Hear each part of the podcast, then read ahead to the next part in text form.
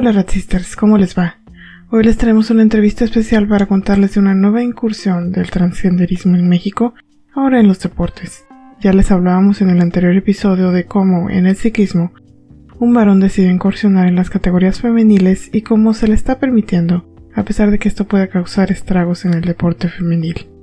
Y para tener un punto de vista de alguien que conoce directamente el caso, les traemos una entrevista con Betsaida Salazar, ciclista y gran deportista por derecho propio, con una vida en la que el deporte ha sido parte esencial de su crecimiento como persona y como mujer. Desde pequeña pudo desarrollarse en diversas disciplinas, como ya les contará, incluso teniendo que luchar un poco para que se crearan espacios donde ella, desde niña y adolescente, pudiera participar. Ahora el transactivismo, a través de una falsa inclusión, llega a arrebatar espacios duramente ganados por miles de mujeres. Nosotras y nuestras ancestras entendimos y hemos entendido muy bien que las mujeres podemos participar en todos los ámbitos, que podemos crear espacios para nosotras y generar condiciones que nos permitan competir con nuestras pares y destacar de acuerdo al cuerpo con el que nacimos. Y que tener acceso a esto es una cuestión de justicia básica. En fin, pero sin más preámbulo, les dejo la entrevista. Bueno, pues tenemos aquí en la Resistencia a una invitada especial, Betsaida Salazar, quien eh, nos va a hacer el favor de contarnos acerca de esta situación que ya les comentaba la Ratsisters en el anterior episodio del podcast. Eh, hola Betsaida, ¿cómo estás? Hola, ¿qué tal? Muy bien, gracias. Hola a todas y a todos. Primero que nada, pues agradecerte la invitación y pues obviamente el espacio para poder expresar este tema que ya traemos ahí desde unos meses atrás. No, pues qué gusto que pudiste, pues ahora sí que entre todos tus compromisos y demás, eh, darte este espacio, venir y es realmente un, honor que andes por acá con nosotros. Entonces, eh, bueno, comenzando con las preguntas, primero que nada, eh, pues ¿cuánto tiempo llevas en el ciclismo? ¿Cómo fue que te comenzó a interesar? Pues llevo, bueno, no sé si podría como cuantificarlo, si mucho o poco, pero ya entrenando y dedicada empecé en el 2015, pero estuve un año entrenando pues para hacer triatlón, que era lo que me gustaba, duatlón, porque en realidad yo siempre he corrido. Entonces este, la bici pues ya llegó eh, hace no mucho eh, conmigo porque pues también no es otro tipo de entrenamiento, mucho tiempo, más inversión también en cuanto a dinero. Entonces este, en el 2015 fue el primer acercamiento y posteriormente dejé alrededor de año y medio, dos, porque justo me fui a vivir una temporada con mis papás a Perú, entonces en ese momento pues ya no tenía bici y me dediqué únicamente a correr, este, bueno, eh, atletismo. Y en 2018 que regreso es cuando nuevamente retomo eh, la bicicleta y empiezo a entrenar. Entonces, pues en realidad del 2015 a la fecha, pero con sus intersticios ahí, con sus oh. momentos. Ok, bueno, pero uh, aunque, aunque no te hayas dedicado enteramente al ciclismo nada más, eh, para mí siete años sí son como que toda una pues temporada bastante larga en que estás involucrada en deportes, atletismo, además primero triatlón, suena pues bastante retador, ¿no? Entonces, no sé si, si, mis respetos de verdad. Eh, y qué, y qué, qué padre poderse dedicar a una cosa así, ¿no? Me parece pues muy, muy, muy bien y, y algo que pues pocos podemos aspirar de repente a hacer y pues muchas felicidades por eso. Y, y, en qué momento, de, no sé, de ser un interés a lo mejor, eh, no sé, personal, pasó a ser algo como un poco más profesional, digamos? Sí, pues mira, más allá de pues desde el muy pequeño, por situaciones circunstanciales, me, me ha gustado mucho el deporte y pues hacer ejercicio. Mis papás pues trabajaban, entonces pues recuerdo que me llevaba el transporte de la escuela a un deportivo en donde ahí comía, hacía tareas y todo lo que me restaba de tiempo pues estaba inscrita en actividades deportivas. Empecé con karate, después tenis y pues desde muy pequeña tuve el acercamiento con natación. Entonces fue también una de las incentivaciones para cuando ya estaba más grande, dije, ahora quiero probar el triatlón. Entonces, en toda esa transición, pues eh, me dediqué ya después a los nueve años. Eh, estaba en básquet y el mismo entrenador daba fútbol. Entonces, una ocasión íbamos dos chicas nada más. No se completó este como ahora sí el, el quórum para dar el entrenamiento y estaban eh, los niños de fútbol. Entonces nos metimos a entrenar con ellos y pues me gustó y desde ahí este, empecé a jugar fútbol a los nueve años, pero jugaba con niños porque no había categoría femenil. Sí, ciertamente creo que a muchas deportistas les llegó a pasar o les ha pasado en su vida que eh, por alguna razón no piensan que las mujeres estemos interesadas en deportes ni tampoco dándose el espacio adecuado para, para pues, poder desarrollarnos en una pues eh, eh, igualdad de circunstancias, de capacidades, de edades y como que se olvidan de, de las mujeres en general, no sé, siento, no sé cuál, cuál sea tu opinión al respecto, pero creo que que pues muchos lo hemos visto, ¿no? Y, es esa una cuestión así como que muy extraña que ocurre muchas veces eh, en el deporte, sobre todo amateur, siento. Pero pues no sé tú qué opinas al respecto. Claro, en realidad yo creo que, bueno, yo creo que si nos fijamos un clavado ya muy minucioso, sí habrá como un año en el que digas en fútbol, en tal año se apertura la categoría femenil, en atletismo, en tal año. Pero pues realmente estas este, incursiones o pues estas intervenciones de las mujeres en el deporte han sido también muy espontáneas y muy circunstanciales, como el, el, caso de la chica de una, de una fotografía muy emblemática corriendo el maratón de Boston y que pues realmente recibió como ciertas acciones de, de violencia o como rechazo. Posteriormente pues este pues también en, fútbol.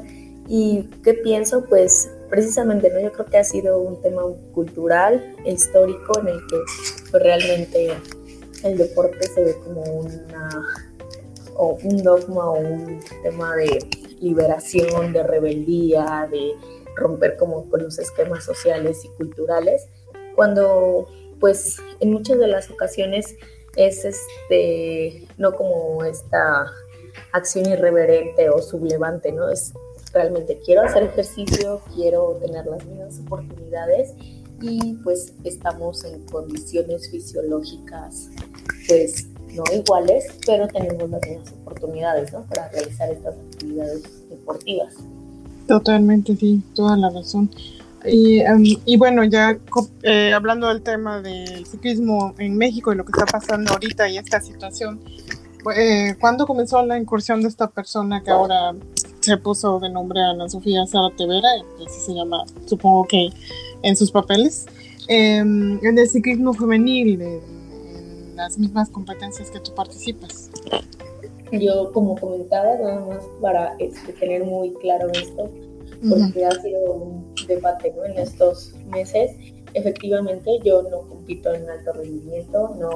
Este, no es mi actividad principal, pero pues eh, precisamente como yo creo que de toda esta, este histórico, ¿no? Este breve anecdotario que les hice, pues me he dado cuenta de pues lo que implica este entrenar, estar eh, ahí al, dicen, al pie del cañón, ya sea desde inversión de tiempo, dinero y pues evidentemente pues el esfuerzo físico entonces, este, pues realmente yo ubico la presencia de este varón en abril, en, un evento de eh, privado en el autódromo que lo hace este Activa México. Fue el 12 de abril. Eh, y pues este me percato de las diferencias.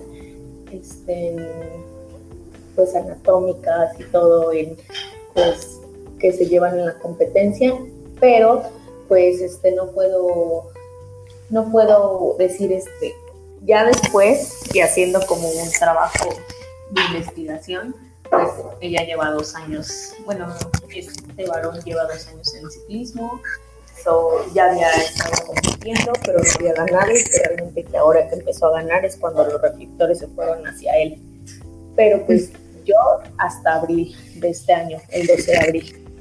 En cierta forma, incluso como que su carrera fue ascendió muy rápidamente y eso es lo que llama la atención y pues uno se pregunta si son esas ya conocidas capacidades musculares, eh, cardíacas, pulmonares y todo eso lo que le dan esa ventaja, pero quién sabe por qué razón em, pues las autoridades parecen no, no verlo, no, no, parecen percibirlo. Em, de hecho, ¿cómo ves actualmente la actitud de las autoridades? que es que estén viendo el punto de vista de las mujeres competidoras, que evidentemente ven injusto porque lo es que un varón llegue a categorías femeniles a, ganar podios. Sí, pues realmente el tema aquí en estas competencias donde ha asistido este varón, pues es, eh, se están regiendo por, no sé, el marco jurídico, legal, que implica la convocatoria y cómo ellos están regidos, ¿no? Al final ellos nos comentan, porque sí he tenido ese acercamiento con ellos, me comentan que es, ellos no pueden negarle la inscripción y no pueden hacer nada porque evidentemente legalmente, eh, pues Ana Sofía es mujer, ¿no? Entonces, este, ahí lo que necesitan es la protesta realmente de las afectadas, que son otras mujeres ciclistas que participan, que tendrían que meter eh, una protesta, hacer una mesa de trabajo en el que se, pues, que se cuestionen estas diferencias biológicas, fisiológicas, anatómicas y que ya se ha hecho a nivel eh, pues federado o a nivel ya eh, en lo que es la UCI, la Unión este, Ciclista Internacional, y que aquí ya hay ciertos estatutos, parámetros en los que las mujeres transgénero pueden competir, pero teniendo ciertos este, indicadores y todo. O sea, realmente el espacio se les está dando, pero también se hace evidente que hay una diferencia y que hay una ventaja de estos eh, mujeres transgénero que están incursionando en el deporte. Entonces, realmente las autoridades como tal no pueden hacer nada porque sería un acto discriminatorio. Mm, bueno, bien dicen por ahí eh, coloquialmente que muchas veces eh, lo que se diga en la ley no es precisamente lo que es justo. Alguna vez la esclavitud fue legal y aún así no era justa, por ejemplo, ¿no? Entonces, hay muchas cuestiones que pueden ser legales, pero no son justas y, bueno, las conocemos.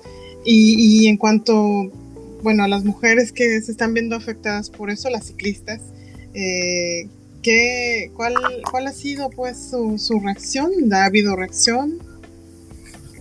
Pues en realidad este, había como desacuerdos implícitos, ¿no? Nunca fueron este, manifestados explícitamente. Eh, ya había el, llamado secreto a voces, ¿no? Por ponerlo de manera coloquial.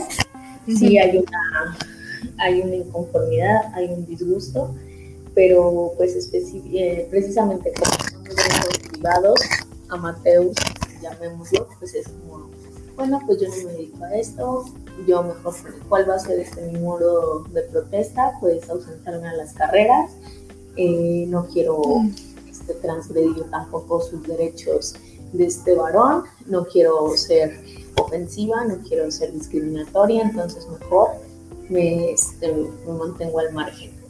Y pues este, una de las acciones, porque también hay una segregación de nosotras como participantes, precisamente como yo lo llevé, platicaba con Vanessa en el podcast pasado, que yo lo hice evidente a partir de redes y que fui este, pues muy directa, muy explícita, pues está esta segregación, ¿no? En que no fueron las formas, en que no se manejó la información de manera adecuada. Entonces, la verdad, desconozco realmente cómo este, denominarlos y colectivos y manifiestos y movimiento, pero pues es un grupo de chicas que competían y que asistían a estas carreras que se ha conformado y pues desconozco que estén haciendo, cuál sea la visión, la misión, todo el grupo, solamente sé que tienen ahorita una página en internet y el perfil en Instagram y han tenido ahí tres publicaciones en donde pues están defendiendo la categoría femenil, lo cual es este, magnífico, ¿no? Pero en realidad no sé cuáles sean las acciones que se van a tomar, qué estén haciendo ellas como para pues buscar esta lucha de derechos por el sexo. Pues sí, basados en el sexo tal cual, porque pues en este caso sí es muy importante, no, no, no es posible que quieran tapar el sol con un dedo y decir que, por ejemplo, como pasó en natación, no puede ser que digan que una persona eh, como el, nadador eh, que ahora se llama Lia Thomas, que mide 1,90 y tantos, eh, no tenga ninguna ventaja respecto a nadadoras mujeres que tendrán 30 centímetros menos, menos capacidad muscular, pulmonar, etcétera, ¿no? Entonces no puede ser esto, pero bueno, da cierta esperanza que exista un, o al menos un grupo que está tratando de hacer algo, aunque ya sabemos que desgraciadamente sí, eh, este tipo de iniciativas muchas veces tienen eh, pocos recursos o, posibilidad de reunirse, pero ojalá esto vaya creciendo conforme pues más personas eh, y más medios o, o podcasts como este pues lo, lo difundan, ¿no? Esperemos que eso suceda. Y, bueno, eh, contabas, como decías, que eh, tú expresaste tu, eh, pues ahora sí que tu postura al respecto y, y bueno, en, que hagan esto, de que en nombre de la inclusión, se, supuestamente inclusión, ah, permitan que alguien así compita en la categoría femenil del ciclismo aunque hasta hace años eh, estaban tan concentrados en el dicho software play o juego limpio y lo dejaron de lado.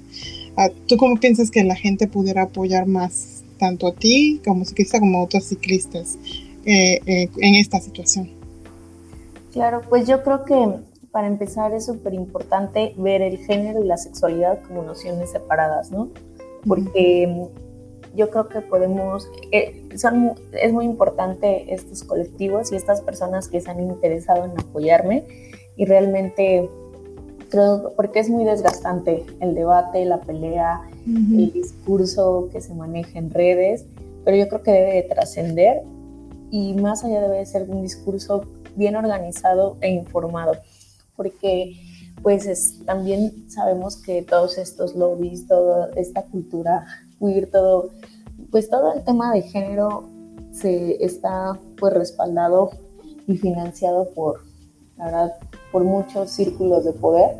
Entonces a veces es muy complicado eh, ingresar, ingresar este, pues, o luchar contra estos este, discursos.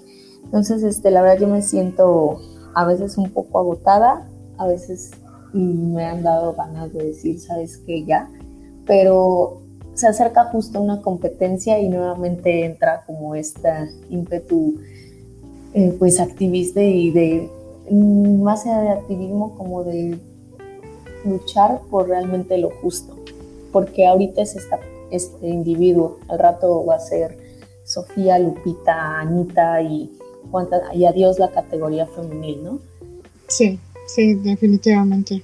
Toda la razón. Y pues sí, sí puede ser agotador en definitiva si se ve como pues maltratan más que nada cualquiera que se ponga sus designios de lo que digan. Pues esta, ellos le llaman movimiento de derechos, pero muchas lo vemos como lo que es, que es un movimiento que más bien es un culto eh, a que aquí se dice lo que nosotros hacemos y se acabó, sin importar que los derechos ganados por más de dos siglos de las mujeres pues pasen a segundo, tercer, cuarto lugar, al último lugar, el que ellos decidan. Eh, pero bueno. Eh, ¿Alguna otra cosa que quieras comentar que no te he preguntado en, esta breve entrevista? Este, bueno, realmente quisiera agregar que las personas que me apoyan y que si yo quisiera hablar de las personas que me han señalado, esta parte no me preocupa mucho porque justo se ha formado una red de apoyo como involuntaria, ¿no? En ningún momento fue como yo convocar a las personas a que me apoyaran, yo lancé, ahora sí que yo lancé este, la publicación y de repente muchas personas se interesaron y han estado apoyando, entonces este debate realmente lo han llevado ellas a, lo cual les agradezco infinitamente porque no solo han estado como en la trinchera, sino también me han este, motivado a seguir investigando y profundizando y saber que más allá de que un varón se meta en la categoría de mujeres, todo este trae un discurso y es un tema bien complicado. yo creo que sí debemos de informarnos, organizarnos y ahorita es esta incursión en los deportes.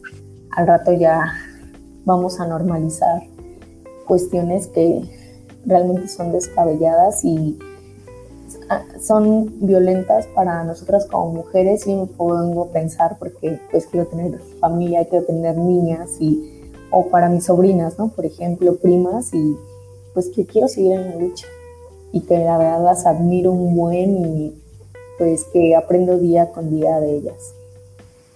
Sí, sí, me parece muy relevante lo que estás diciendo porque efectivamente eh, es muy, pues sí, lo que está pasando en los deportes es algo, pues que sí deberíamos de luchar contra eso, pero definitivamente no solo en los deportes, está pasando en varios ámbitos que, eh, como eh, ya te comentaba antes y como también platicaba con Vani, em, en, una, en un afán de supuesta inclusión se están dando pues todo tipo de eh, libertades que no deberían de, darse a algunas personas porque pues realmente todos necesitamos pensar en que en nuestro derecho termina donde inicia el de la otra persona y en este caso es el derecho de mujeres e incluso también de las infancias, niños y niñas que pues de repente también se les está olvidando que requieren espacios seguros, requieren eh,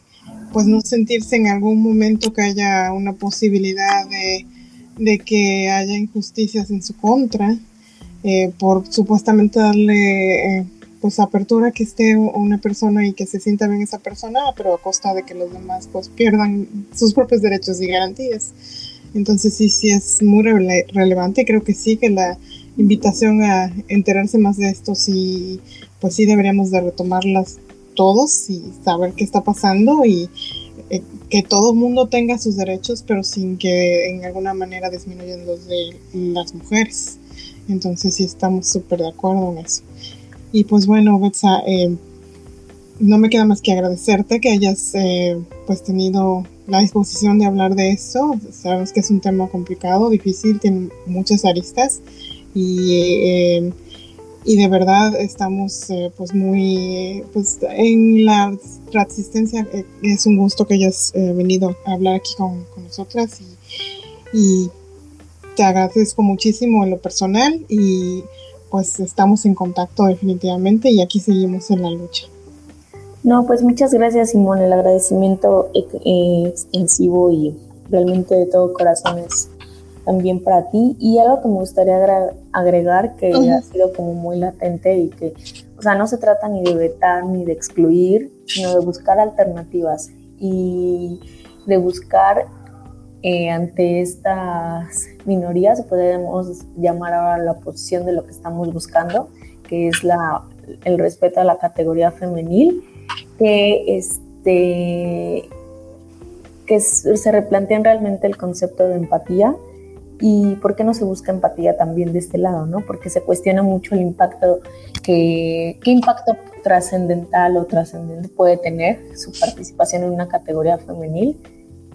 Entonces, este, ¿por qué siempre se nos pide a nosotras la comprensión, la educación, la aceptación y por qué no se ponen a pensar que también nos están relegando y que hay una ventaja que la cual es latente y que pues, y muy alarmante.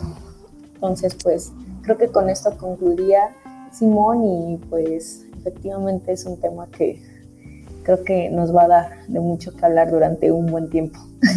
Definitivamente, definitivamente.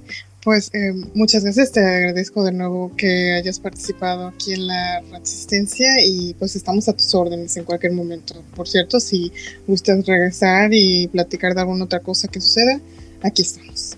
Ok, perfecto, muchas gracias Simón. De nada. Excelente tarde.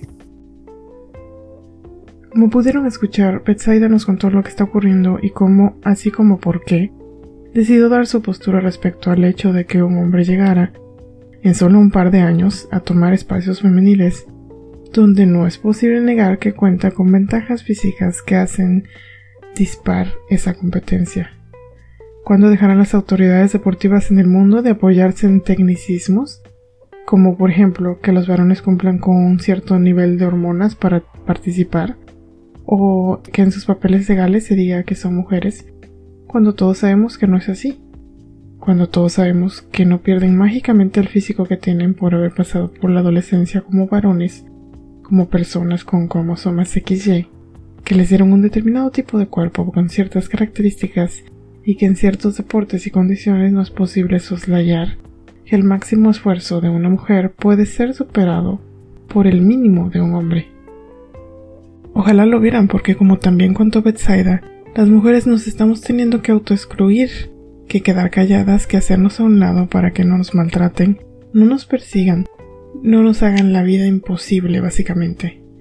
No puede ser que los espacios tan duramente ganados se reduzcan gracias a este neosexismo que dicta que si eres hombre que gusta de lo que la sociedad considera estereotípicamente femenino, como maquillarte, tener el pelo largo, vestirte de X manera, tener ciertas actitudes y formas de actuar, entonces mágicamente ese varón se convierte en mujer. Esto es como un culto, como ya lo hemos dicho antes, como una religión donde debemos aceptar lo que diga su dogma y callar. Pero no, en este podcast definitivamente nos oponemos y nos seguiremos oponiendo a ello. Y sabemos que allá afuera hay muchas que piensan lo mismo y que seguirán luchando. Las abrazo Rat Sisters, ya saben dónde visitarnos y como siempre les deseo unos hermosos y radicales días.